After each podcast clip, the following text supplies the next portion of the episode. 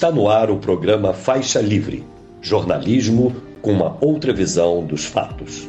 Olá, bom dia. Bom dia a você que está conosco nesta segunda-feira, 15 de maio do ano de 2023, iniciando a semana em mais uma edição do programa Faixa Livre.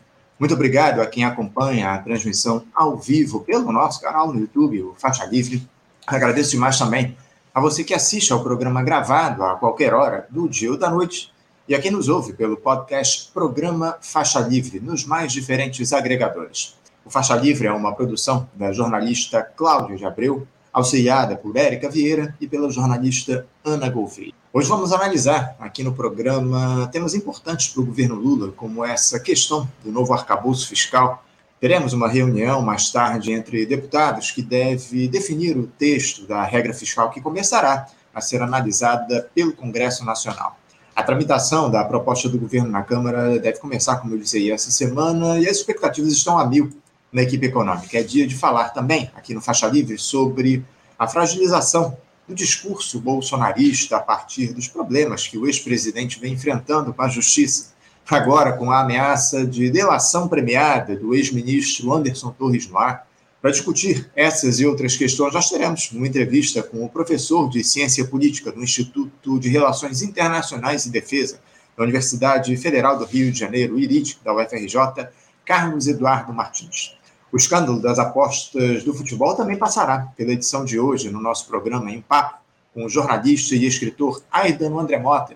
Temos visto aí, nos últimos tempos, muitas denúncias de que atletas receberam dinheiro para modular o seu desempenho em campo recebendo cartões amarelos, cometendo faltas, cedendo escanteios, enfim, tudo de acordo com o que deseja ou o que desejavam apostadores virtuais. O Aidan vai nos explicar como isso tem se dado e como é que a justiça brasileira tem tratado dessa questão. Os prejuízos para o futebol brasileiro, enfim, já já aqui no programa. Aliás, esse escândalo será alvo também de outra entrevista, essa com um advogado constitucionalista e professor de Direito Público da Universidade Federal Rural aqui do Rio de Janeiro, a UFRRJ, Bernardo Campinho, citando os aspectos jurídicos dessa polêmica, bem como falando sobre a soltura de Anderson Torres na última semana, autorizada pelo ministro do Supremo Alexandre de Moraes, com utilização de tornozeleira eletrônica, ele aí que é a figura-chave nos processos que envolvem o Jair Bolsonaro, um papo imperdível com Bernardo daqui a pouquinho. Vamos encerrar a edição desta segunda-feira conversando mais uma vez com a coordenadora geral do Sindicato Estadual dos Profissionais da Educação do Estado do Rio de Janeiro, o CEPRJ, Helenita Bezerra. O CEP decidiu entrar em greve por tempo indeterminado a partir da próxima quarta-feira, depois que o governador do Rio, Cláudio Castro, ignorou o plano de cargos, carreiras e salários e não deu reajuste proporcional aos profissionais de educação a partir da adoção do piso nacional do magistério aqui no Estado. A Helenita vai nos dizer como é que se deu essa decisão tomada na última quinta-feira e os rumos desse movimento paredista. Parece que essa semana haverá nova assembleia e também uma passeata até a sede do governo do Estado. Eu recomendo muito que vocês acompanhem também essa entrevista, bem como todas as outras do programa de hoje. E sem perder tempo, eu cumprimento do outro lado da tela o professor de Ciência Política do Instituto de Relações Internacionais e Defesa, o IRID, da Universidade Federal do Rio de Janeiro, Carlos Eduardo Martins. Carlos Eduardo, bom dia. Bom dia, Anderson. Um abraço para ti e para os ouvintes e essa equipe do Faixa Livre. Obrigado, Carlos. Um abraço para você também. Eu te agradeço muito por você estar aqui conosco no nosso programa mais uma vez, para a gente falar aí um pouquinho a respeito da dinâmica da política aqui do nosso país em especial, porque o, o governo Lula ele segue caminhando em meio a tropeços, obstáculos, disputas e desafios absolutamente previsíveis para esse momento histórico que o país atravessa. Porque não bastasse, o Carlos, a extrema-direita raivosa representada pelo bolsonarismo, a comunicação dentro do próprio governo é falha, Parece que tudo é feito meio que no improviso, confiando-se muito mais no carisma e na popularidade do presidente Lula. Carlos Eduardo, eu queria começar é, te questionando a respeito do seguinte: você considera que a principal marca dessa gestão de grande aliança até aqui é o improviso? Tenta-se encontrar soluções aí imediatas depois que o leite já foi derramado. Como é que você vê essa característica do atual governo, Carlos? É, o, isso já caracterizou, digamos assim, a campanha do, do presidente Lula, não é? A sua uh, reeleição, é, perdão, o seu terceiro mandato. É, foi uma campanha baseada eh, na personalidade do Lula, baseada eh, na sua história, eh, mas pouco clara em relação a um programa que seria apresentado. É? A ideia é que o carisma do Lula conseguiria navegar por um conjunto de contradições que uh, articulavam, com que se articulava a sua candidatura. É? E sabíamos que essas contradições seriam muito duras uh, e reduziriam muito a margem de manobra uh, do presidente. Então, o que se vê hoje é esse cenário, né, onde. Perdão, aqui no celular. Não, e, portanto. Bom, é, então eu dizia que havia um conjunto de contradições que, que permearam a candidatura do, do presidente Lula é, e que se referem exatamente à, à, à amplitude de alianças que ele é, constituiu para enfrentar o bolsonarismo. Né? Sabemos que uh, um, um, grande problema desse, dessas alianças é que uh, Lula se articulou com setores que apoiam a agenda neoliberal.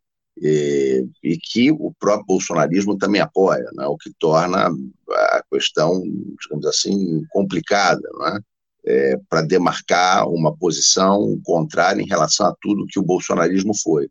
Então, quer-se fazer um corte uh, basicamente contra as tendências autoritárias, especificamente fascistas, uh, do governo Bolsonaro, ah, mas não um corte contra a agenda neoliberal, que é parte do golpe de 2016, é? do qual uh, uh, nós somos herdeiros, é? enquanto continuidade cidadãos é? que estamos sob ainda o, o regime político que foi estabelecido desde esse golpe. É? A partir de 2016, na verdade, a nova república desapareceu, se entendendo a Nova República como um regime aonde a soberania popular uh, tinha centralidade. Não é? A partir do golpe de 2016, foram estabelecidas uh, um conjunto de reformas que retiraram da população a capacidade uh, soberana de determinar as políticas públicas que ela desejasse. Então, se estabeleceu a emenda constitucional 95, uh, e, e não há até agora uma fórmula razoável para restabelecer a soberania popular.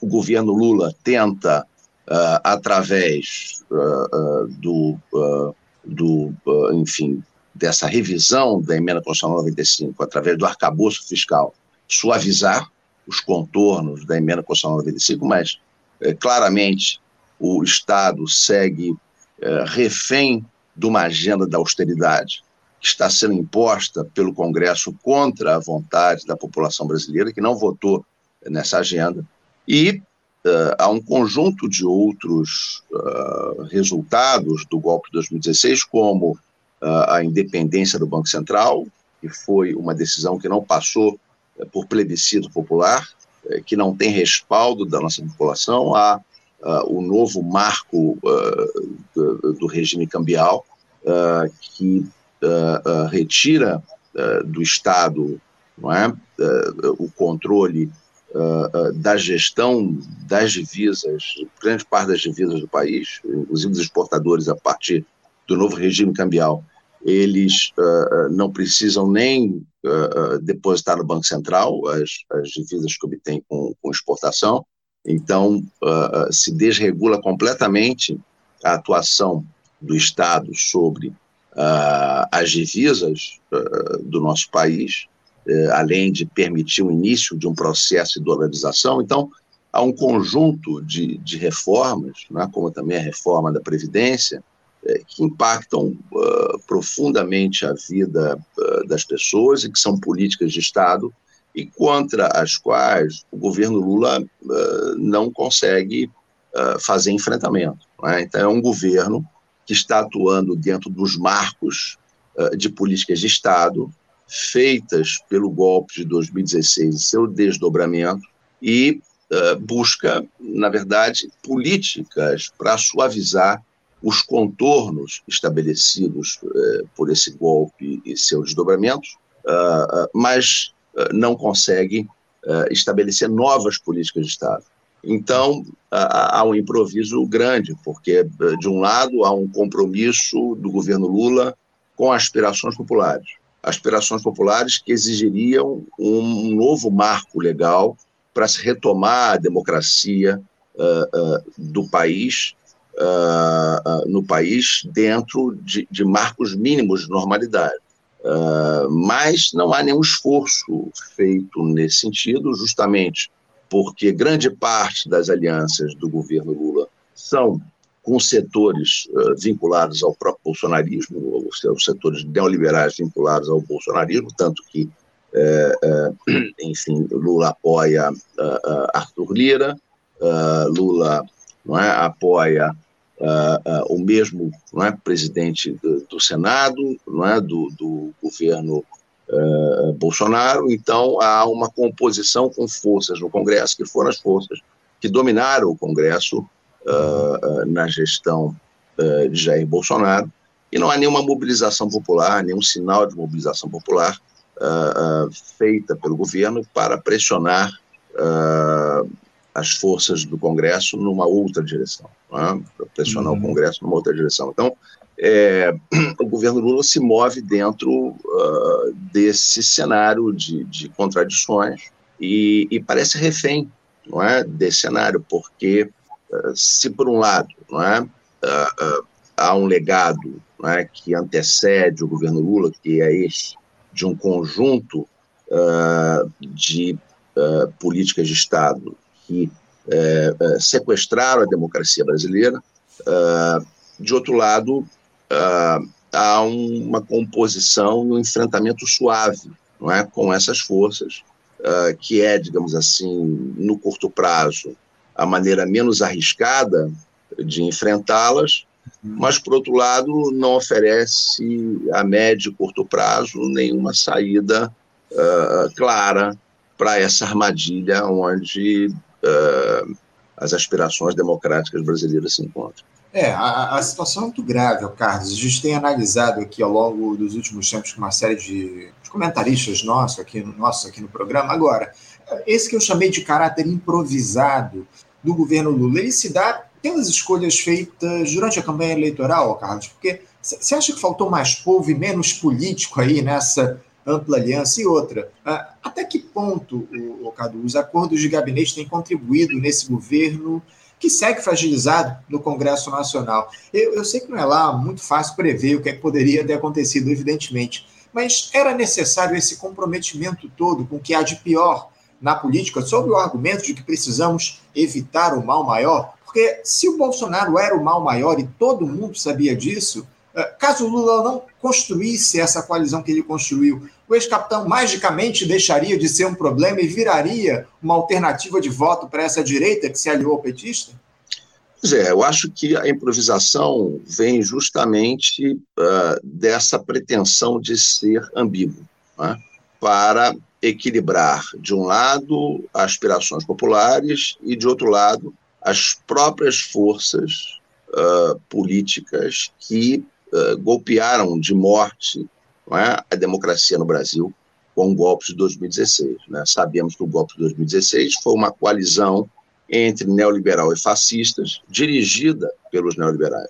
Mas depois, uh, ao se uh, desenvolver seus desdobramentos, os fascistas tomaram a liderança dessa coalizão, o que levou uma parte dos neoliberais a uh, darem marcha ré nessa, nesse engajamento e uh, reconstituírem a aliança com o Partido dos Trabalhadores, uh, né, partir da figura carismática de Lula, uma vez que essas forças neoliberais não tinham nenhuma liderança política a oferecer, já que não gozavam de nenhuma respeitabilidade ou aceitabilidade por parte da população ao menos para cargos majoritários, é? uhum. no que se refere uh, ao governo uh, central brasileiro. É, então, o, o, grande problema está em que uh, o governo Lula é produto dessa composição, da composição com forças uh, que são, na essência, profundamente antipopulares, antidemocráticas, e que não querem que uh, a democracia no Brasil retorne nem mesmo aos seus aspectos formais. Não é? Se sequestrou a democracia brasileira, tornando-a refém de um Congresso que usa a, maioria qualificada uh, para impedir uh, que as políticas sociais deixem de ser criminalizadas. É? Uh, a emenda constitucional 95 criminalizou as políticas sociais, transformou é, em lei essa criminalização, que é profundamente eh, inconstitucional, porque viola o capítulo de direitos fundamentais da Constituição brasileira, eh, eh, tornou não é? A democracia refém dessas forças uh, neoliberais uh, que são majoritárias uh, no Congresso brasileiro e a opção não é, que a candidatura Lula fez foi de não enfrentar essas forças, né, de escolher um enfrentamento apenas com as forças especificamente fascistas que se envolveram no golpe de 2016. Então, há, evidentemente um problema logístico porque você não consegue reverter não é, efetivamente a inflexão histórica que foi o golpe de 2016 e que uh, tem colocado o Brasil numa agenda uh, de recessão, uma agenda que bane é, o desenvolvimento de qualquer perspectiva de futuridade para a história desse país. Então, uh, veja, a questão da, da, da, autonomia do Banco Central, nós temos uma situação absolutamente esdrúxula, onde se elege um presidente da República que não tem comando sobre a política monetária, que não tem comando sobre a emissão da moeda e que não tem comando sobre a utilização das reservas. Então, é um presidente da República sem nenhum poder econômico, uhum. é, o que é gravíssimo e, e, e, e que é uma situação completamente fora do regime que uh, uh, vigiu durante a Nova República, né, uhum. né, onde se tinha um presidente da República com, com soberania. E, essa questão uh, é escamoteada, não é denunciada, não é? Se trata dos problemas de confrontação entre as forças políticas brasileiras no momento atual, como se fossem confrontações normais de uma situação democrática, e não é. Uhum. Não é. Se trata de uma democracia sequestrada por forças que deram um golpe de Estado a partir do Congresso brasileiro. Sim. E o governo Lula escolheu não enfrentar radicalmente essas forças. É, é uma estratégia que, do ponto de vista uh, do acesso ao governo federal, uh, foi efetiva, mas não está sendo efetiva para governar para os interesses da população brasileira. Então, essa é uma contradição central desse governo que faz com que ele improvise, ele não consiga se fixar não é, em bandeiras que sejam claras e que apontem para a mobilização popular.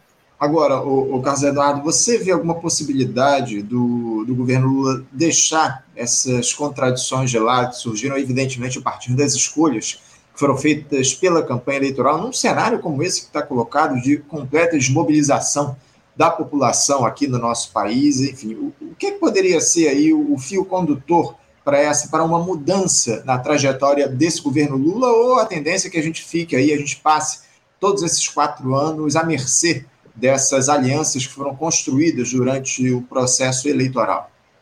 É, a opção que o governo Lula faz e que o PT faz é uma opção claramente institucionalista, de composição com as forças dominantes no parlamento.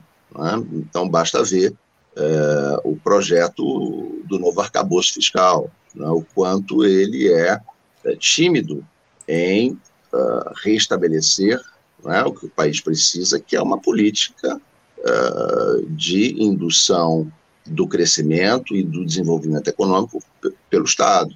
Uh, nós temos um país aí com uma taxa de desemprego uh, que está em torno de 9%, uh, com taxas de crescimento modestíssimas. Não há também qualquer mobilização por parte do governo contra a independência do Banco Central. Na verdade, o que há é um questionamento da presidência do Roberto Campos Neto e não contra a independência do Banco Central. Então, por que, que nós não temos mobilização popular? Nós não temos mobilização popular porque as lideranças de centro-esquerda do país que optaram por essa relação ambígua com as forças neoliberais não fazem. Porque durante o processo eleitoral, quem venceu a eleição foi a mobilização de rua. E ela foi muito efetiva, ela foi muito contundente. Então, uh, justamente porque não se quer atribuir a, responsa a responsabilidade às forças que lideram a esquerda do país em uh, chamar ou não a população para mobilização, justamente porque não se quer apontar essa responsabilidade, se tende a atribuir a responsabilidade ao próprio povo brasileiro, né? Como não é? habitualmente se fala, nosso povo não se mobiliza. Não, nosso povo não se mobiliza porque ele não é chamado a isso pelas suas lideranças políticas. É? Nosso povo está lutando para sobreviver numa situação de alto nível de informalidade e de desemprego estrutural brutal. É? Nosso povo está lutando para sobreviver contra a superexploração da força de trabalho que a nossa burguesia, associada ao imperialismo norte-americano, é, impõe a ele. É? Aonde já, o governo Lula vai indo uh, bem em relação à política externa. Né? Aí há avanços na aproximação com a China, há avanços uh, na retomada uh, da importância uh, do BRICS, do engajamento do nosso país numa gestão do, do banco, do novo Banco de Desenvolvimento do BRICS, não é? que efetivamente tenha repercussão internacional e, e que possa mobilizar América Latina em torno a uma nova concepção de desenvolvimento global. Uh, nesse sentido, há uh, avanços uh, na política externa, e aí é onde o governo Lula tem tido o seu melhor papel. Né? Nós estamos num governo onde o que mais mobiliza, digamos assim, a, a, a cidadania brasileira são os acertos do governo Lula sobre a política externa, porque hum. No plano da política interna, pouca razões que motivem, inclusive os setores mais organizados uh, da cidadania brasileira, a se engajar em qualquer ação que esse governo faça. Né? O Carlos, eu queria aproveitar o ensejo para continuar tratando dessa questão aqui das mobilizações que são muito valiosas aqui para a gente no Faixa Livre. A gente vem falando muito a respeito disso. A gente tem alguns ouvintes aqui no, no, nosso programa que dizem que essas mobilizações elas devem ser construídas de baixo para cima, ou seja, a própria população se organizando e cobrando aí as uh, mudanças no cenário político, enfim. Como é que você vê esse quadro? Você acha que isso deve se dar se dar de fato de baixo para cima, a partir de um movimento efetivamente popular, ou então de cima para baixo, com uma liderança política engajando essa população, mobilizando, chamando as pessoas às ruas. Uma, evidentemente, uma liderança política popular aqui no nosso país. Como é que você vê essa, essa questão das mobilizações? Elas devem ser construídas de baixo para cima ou então de cima para baixo, a partir de uma liderança política?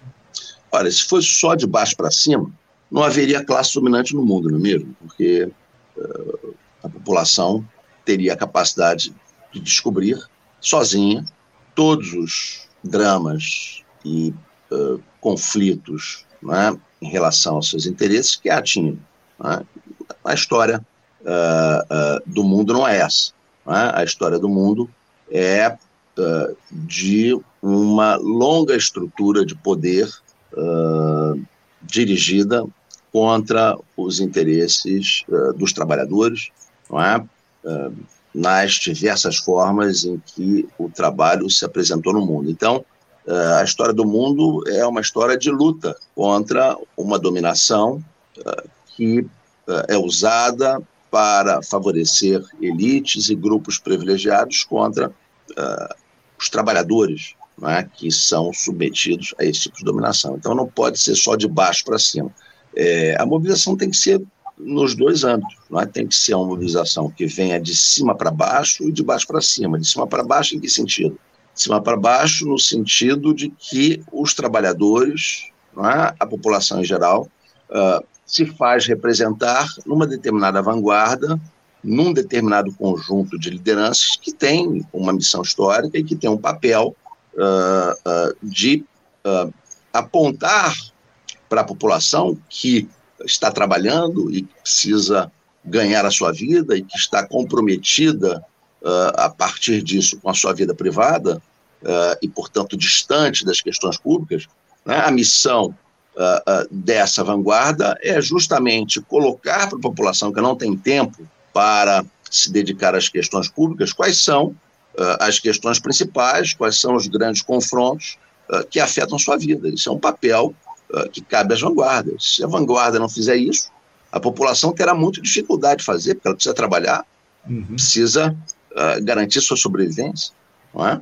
não tem tempo livre para isso, não tem tempo livre para sentar, estudar, não tem recursos é? para ter acesso à informação qualificada, uh, não tem, muitas vezes, não é? formação educacional para isso, então é preciso que as nossas lideranças façam um papel de potencializar a consciência da nossa população. Não é? Que não é? é preciso que as nossas vanguardas façam um papel didático no sentido de uh, uh, articular o sentimento da nossa população, não é? de uh, repulsa a ações que lesam os direitos sociais, que lesam os direitos populares. É preciso que a nossa vanguarda consiga não é? articular esse sentimento genuíno da nossa população com a informação que permita ela perceber uh, aonde esses interesses lesivos se manifestam. Uhum. Né? Então, uh, uh, acho que é um movimento dialético, né? onde as vanguardas cumprem um papel educacional didático e, na medida em que essa ação seja acolhida pela população e respaldada, se pode, inclusive, ir mais além, aprofundando e desenvolvendo essa ação de desenvolvimento da consciência popular. Né? Então, acho que, eh, lamentavelmente, o próprio Partido dos Trabalhadores, na sua origem, ele se formou com uma concepção muito basista é? uh, uh, das lutas populares e se colocando contra determinadas tradições que eram acusadas de populistas ou uh, tradições que eram acusadas de autoritárias, não é? como as oriundas uh, das experiências de revolução socialista, na União Soviética, etc. Então, essas uh, tradições foram acusadas não é? pelo Partido dos Trabalhadores na sua fundação de correntes é? que uhum. eram autoritárias, que eram alheias aos interesses uh, dos movimentos populares que deveriam sozinho formar a sua própria coisa. Então é, é isso, né? Então o Partido dos Trabalhadores se formou com essa visão e ela apresenta limitações é? para se avançar uh, no processo histórico. É? As grandes transformações sociais e políticas elas foram feitas uh, com um papel ativo de uma vanguarda né, que se articulou com uma base de massa. Uhum.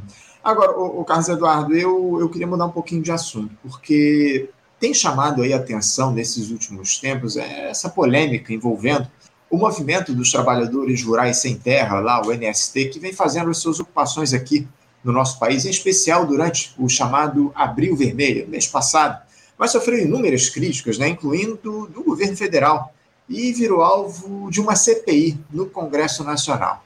Esse último fim de semana, o Carlos Eduardo, no sábado, tivemos aí a quarta edição da Feira Nacional da Reforma Agrária em São Paulo, que contou com a presença de integrantes do governo, incluindo o vice-presidente Geraldo Alckmin, e o ministro do Desenvolvimento Agrário, Paulo Teixeira, ironizou a comissão parlamentar de inquérito, dizendo que os deputados vão encontrar coisas gravíssimas, como suco de uva produzido sem trabalho escravo, enfim. Uh, Carlos Eduardo, o governo Lula ele tem agido da maneira como deveria em relação ao MST. É, como é que você vê essas disputas e o tamanho que essa CPI pode tomar aqui no país?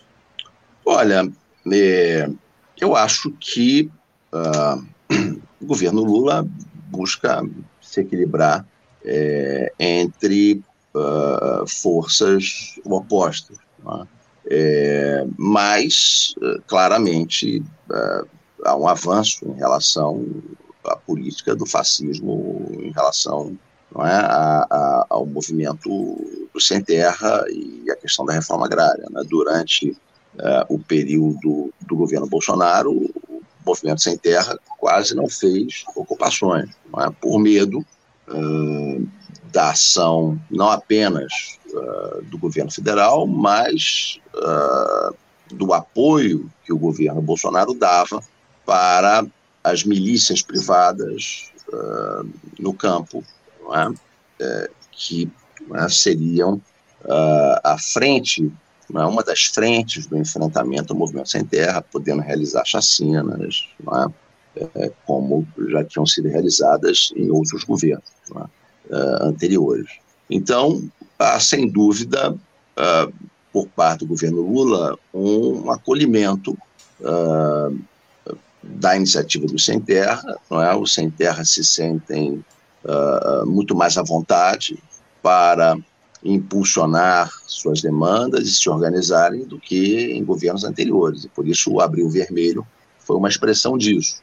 Claro que, como o governo Lula é, se equilibra entre forças contraditórias, há setores do governo que querem frear uh, uh, a iniciativa do Sem Terra e que questionam o grau de autonomia uh, e o, a profundidade das suas demandas nesse momento. É? Na medida em que o governo se equilibra entre forças contrárias, evidentemente que o governo se incomoda uh, pelo fato uh, das ocupações de terra uh, esgarçarem ou tensionarem a sua aliança no Congresso com forças antipopulares. então, é, nessa, é nesse equilíbrio entre forças contrárias que se move o governo. se move o governo.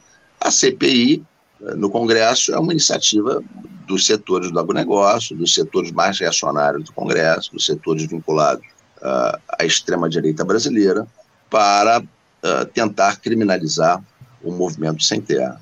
É, mas uh, sabemos que o Congresso é apenas um dos poderes desse país e sabemos não é, que a Constituição brasileira estabelece a função social da terra como uma, uma obrigação, não é?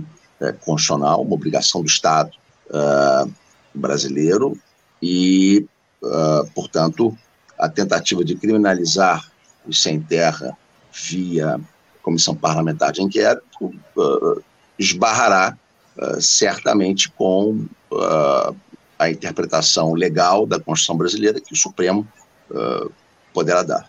Uhum.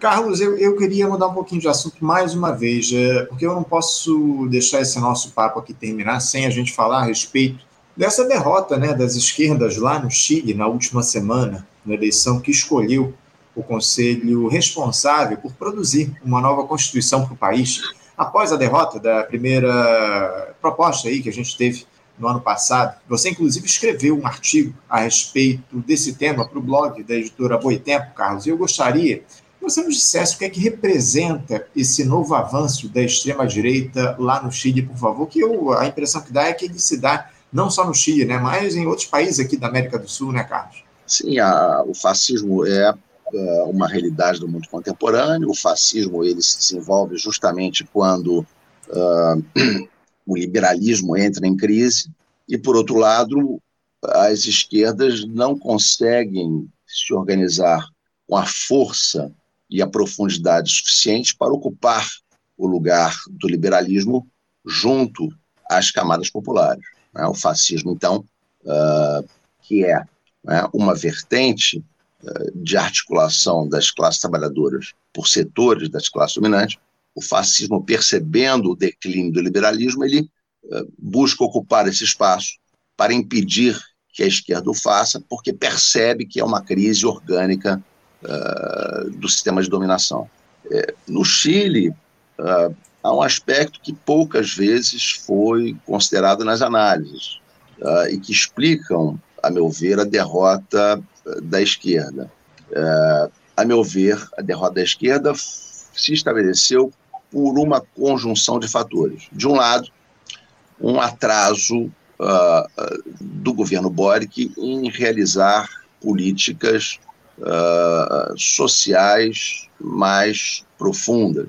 Uh, um atraso em fazer uma reforma do sistema de saúde, um atraso em, em fazer uma reforma do sistema educacional, um atraso em aumentar os gastos públicos nessa direção, uh, porque uh, a política de gastos públicos para a educação, para a saúde, para a questão da previdência, essa política ficou amarrada a uma reforma tributária que daria base fiscal para o governo atuar nessa direção. E uh, o governo perdeu a aprovação da reforma fiscal por uma uh, uh, pequena margem, né, em função de uma dissidência pouco esclarecida do Partido Ecologista na véspera da, da eleição. É, então, o governo não conseguiu base tributária e, portanto, conteve as políticas sociais, mesmo uh, tendo uma dívida pública muito baixa e uma taxa de desemprego altíssima. Né? A dívida pública no Chile é uma dívida pública que está em torno a 40% do PIB. E as taxas de desemprego estão na ordem de 9%. Então, uh, haveria muita, muito espaço para o governo fazer uma política de, de déficit público, uh, sem que isso pudesse comprometer uh, o Chile com uma dívida pública descontrolada, etc. É? É, o, o, o, alto nível de desemprego e o baixo estoque de dívida pública, inclusive, poderiam uh, uh, criar uma alternativa de ampliação da arrecadação fiscal através do próprio déficit, né? na medida em que o governo gerasse mais empregos, uh, com uma política de crescimento econômico, se poderia conseguir uma expansão da arrecadação tributária, independente mesmo da reforma tributária. Mas um outro fator que é muito decisivo, é, a meu ver, para a derrota no Chile, é que as esquerdas chilenas ficaram presas a uma concepção eleitoralista e liberal da política uh, se revelou muito arriscada, não é? porque uh, no plebiscito de 2020 a esquerda teve quase 80% dos votos uh, em favor de uma nova constituinte. Só que o plebiscito foi feito com o voto eh, não obrigatório, né? o voto era facultativo. Uhum. E, portanto, votou que eh, a parcela que, que, que, votava tradicionalmente da população chilena, algo em torno de 50% dos eleitores compareceram para votar. Mas, durante a Constituinte, se resolveu aprovar o voto obrigatório, impondo pesadas multas para aqueles que não comparecessem. Uhum. O resultado foi que a taxa de participação aumentou de 50% para 85%. E com isso, se incluiu no sistema político uma parcela da população que não estava mobilizada, que não estava organizada em torno da defesa das grandes pautas populares e que, uh, portanto, tem uma vida particular e privada subordinada a ideologia dominante, exercida pelo poder econômico e pelo poder uh, dos grandes grupos midiáticos. Uhum. O resultado foi que essa população é, que entrou via voto obrigatório entrou com a direita. E, portanto, uh, o Chile, uh, o rechaço à nova Constituição não foi feito por uma perda de eleitores que respaldaram uh, o plebiscito para uma nova Constituição. Não foi isso que definiu a derrota. O que definiu a derrota foi o ingresso de novos eleitores na direção contrária. Uhum. Foram os eleitores que não foram para a rua, que não se organizaram, que não estavam vinculados às tradições populares. Então, qual é o erro do governo Boric? Antes de estabelecer o voto obrigatório, deveria ter chegado com as políticas públicas para criar vínculos uh, com essa população desalentada, empobrecida, uh, que, portanto, não estava uh, organizada para defender seus próprios interesses. Uhum. Então, houve aí uma concepção liberal de política do governo Boric que acabou traindo os interesses populares. Se colocou na frente do processo uma visão liberal da política que está presa muito mais a uma democracia formal do que a uma democracia substantiva. Eu acho que esse foi um erro gravíssimo e que até agora não foi suficientemente apontado.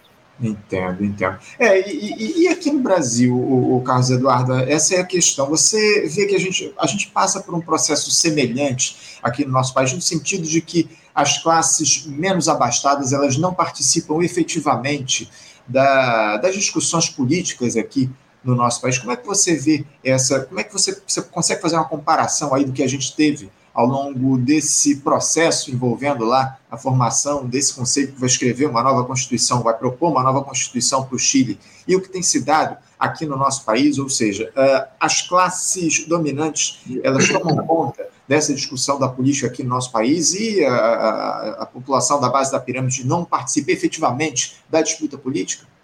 Aqui eu acho que é diferente. Aqui nós tivemos é, as políticas públicas chegando para a população que vive numa situação de extrema pobreza. E, e essa chegada das políticas públicas nessa população inverteu a geografia política do voto no Brasil. Né? O Nordeste, que era uma região tradicionalmente uh, sob controle conservador, sob controle uh, das, oligarquia, das oligarquias tradicional, tradicionais, uh, o Nordeste acabou sendo decisivo para a eleição do Lula. É? É, o que houve aqui, na verdade, foi uma perda das esquerdas em setores populares que não foram atingidos pelas políticas públicas de inclusão. houve uma perda desses segmentos, segmentos que ganham mais de um salário mínimo, dois salários mínimos, mas que estão em situação de vulnerabilidade, esses segmentos eles não foram beneficiados pelas políticas públicas do governo Lula, que foi uma política, foi, foi um governo de políticas públicas para os muito ricos e para os muito pobres. Então há um enorme setor da classe trabalhadora brasileira uh, que ficou no vazio e é nesse segmento que o bolsonarismo entrou, né? nos setores uh, populares uh, que precisam da saúde pública de qualidade, que precisam da educação pública de qualidade, mas que, que não foram atendidos. Né? Porque se nós tomarmos, por exemplo, é, a parcela da população brasileira que tem plano de saúde, é 30% da população brasileira, 70% da população brasileira não tem. Né? E o Bolsa Família, é, que era uma política de transferência de renda do governo Lula, ele se orientava para os 25%, 30% mais pobres da população. Mas tem 40% entre os 30% e os 70% que ficaram longamente desassistidos. Não é porque o governo Lula compôs, compôs com os setores financeiros, não é que uh, uh, transformaram o pagamento de juros uh, numa, uma, numa das principais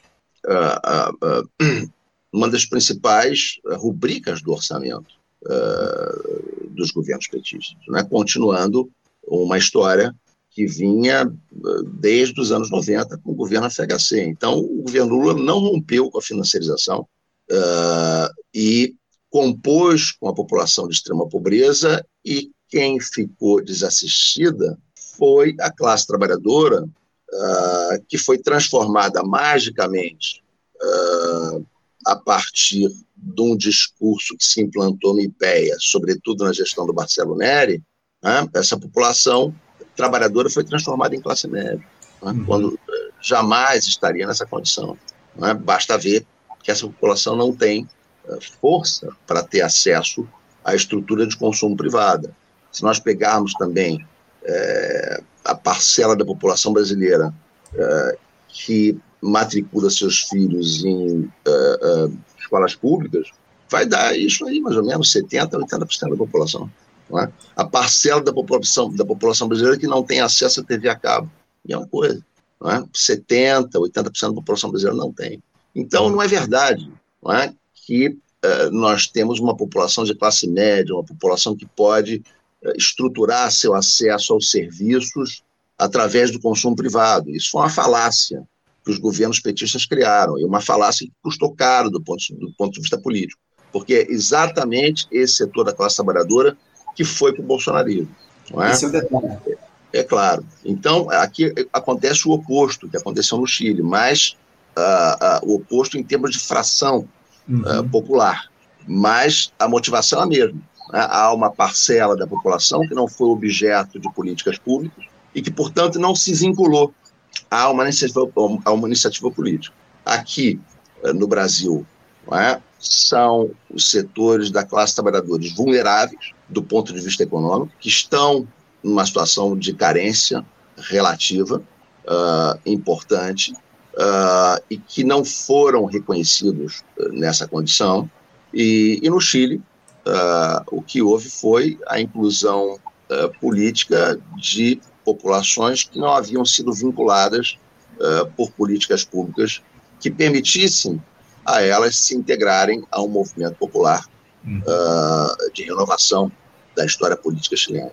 Entendo. Então, são é. erros num caso e no outro diferentes, mas, digamos assim, na essência parecidos. Claro, claro. É, eu, a gente tem dito aqui muito no programa, Carlos, é, o caráter dessas políticas compensatórias foram adotadas aqui no Brasil ao longo dos governos petistas, né? Porque se por um lado elas evidentemente é, reduziram ah, os dramas estavam colocados aí para a população mais pobre, por outro isso acabou uh, não dando autonomia para essas pessoas. Eu acho que essa é a grande questão, né, Carlos? A necessidade da gente construir políticas públicas de emprego que deem autonomia para a população aqui no nosso país. Eu acho que essa é, a grande, essa é a grande questão e talvez o grande desafio desse governo Lula, não? Claro, políticas de emprego de serviços públicos. Né? Uhum. Está, está muito claro que o setor privado não atende a necessidades da população brasileira, não atende à necessidade de consumo de serviços. Então, se os serviços privados não se universalizam, uh, evidentemente que o, o, o, Estado tem que cumprir esse papel. Uh, e, por outro lado, se o setor privado não gera empregos em quantidade suficiente né, e também não gera empregos em condições mínimas de dignidade, quanto a direitos, quanto a salários, evidentemente que é o Estado que tem que fazer isso. Não é? É o Estado que tem que ocupar esse papel de gerador de emprego, uh, com o mínimo de formalização, um, salários uh, que permitam uh, um, uma estrutura de consumo que possa ser fonte da, da, dinamização do mercado interno, não é? É, é, se o setor privado não faz isso, se o setor privado insiste em se apoiar na superexploração da força de trabalho, é um setor que não está contribuindo para o desenvolvimento nacional uhum. né? porque o desenvolvimento nacional depende de mercado, não adianta você empregar uh, trabalhadores com salários de fome, uh, com, em condições de trabalho análogas à escravidão, é? Se fala muito uh, da importância do agronegócio para a sociedade brasileira, mas não se fala que 80% dos trabalhadores vinculados ao, ao agronegócio uh, recebem menos do que um salário mínimo. Uh, então, Uh, evidentemente que esse setor privado não gera dinamização do mercado interno, não gera a retomada de um projeto de desenvolvimento uh, que sempre foi uh, abortado no país por essas, pelas nossas classes dominantes. Né? Toda vez que o projeto de desenvolvimento ameaçou se tornar um projeto de desenvolvimento popular e incluir as massas, as nossas classes dominantes recorreram ao golpe de Estado. Uhum. Então, a nossa história de longa duração e a nossa história recente apontam que o Estado tem que ter um papel estruturante na organização do mercado de trabalho e na organização do serviço no país. É, o, o, grande, a grande questão, o Carlos, é que, ao que parece, o governo Lula não tem esse entendimento, né? Porque esse novo arcabouço fiscal aí que está sendo proposto pela equipe econômica, ele, ao que indica, vai incentivar o investimento privado, vai manter essa insistência em se incentivar o investimento privado para que haja crescimento no nosso país. Ou seja, esse teu entendimento parece que não é o dessa gestão de grande aliança que está colocada, a necessidade de fortalecimento do Estado brasileiro a partir, evidentemente, da análise desse novo arcabouço fiscal que está começando a ser discutido lá no Congresso. Né? Pois é, a aposta no investimento privado deu errado uh, no governo Dilma, né? quando se abriu mão de uma política mais estruturante por parte do Estado, que vinha se desenvolvendo, sobretudo no segundo mandato do governo Lula, aonde se começou a reconstruir a máquina administrativa do governo federal. Uh, o governo é, fez vários concursos públicos, abriu uh, diversas universidades no país e, como resultado, passou a sofrer uma pesada campanha uh, da mídia conservadora contra um suposto capitalismo de Estado que estaria querendo introduzir no país. Não é? Fernando Henrique Cardoso foi um dos líderes uh, intelectuais uh, dessa campanha neoliberal contra um papel mais estruturante do Estado uh, na vida brasileira. E o governo Dilma cedeu a essa pressão midiática, é? organizada em favor das nossas classes dominantes. É, então, uh, é preciso se retomar esse compromisso, uh, nem diria desenvolvimentista, mas um compromisso com um conceito de desenvolvimento que implique crescimento econômico, geração de emprego e uh, orientação desse crescimento econômico para as necessidades da população. Uhum. É, o, Carlos Eduardo, ao que tudo indica, eu acho que a gente não vai ter esse processo levado à frente a partir dessa gestão de grande aliança que está colocada aqui no nosso país. Essa é a lamentação que se coloca. Ao que tudo indica, a gente vai continuar nessa trajetória de, de conciliação e, acima de tudo, de aposta no investimento privado ao longo desses próximos anos de governo Lula. A ver, mas de toda forma a gente vai continuar aqui pressionando por mudanças no nosso país, já contando com as tuas análises aqui no nosso programa, Carlos. Eu quero te agradecer muito por essa longa entrevista que você nos deu no dia de hoje. Muito obrigado por você conversar com a gente aqui, abrindo as entrevistas a semana no nosso Faixa Livre. Eu desejo a você um ótimo, uma ótima semana e deixo um meu abraço forte. Tá ótimo, André. Só um último, uma última observação.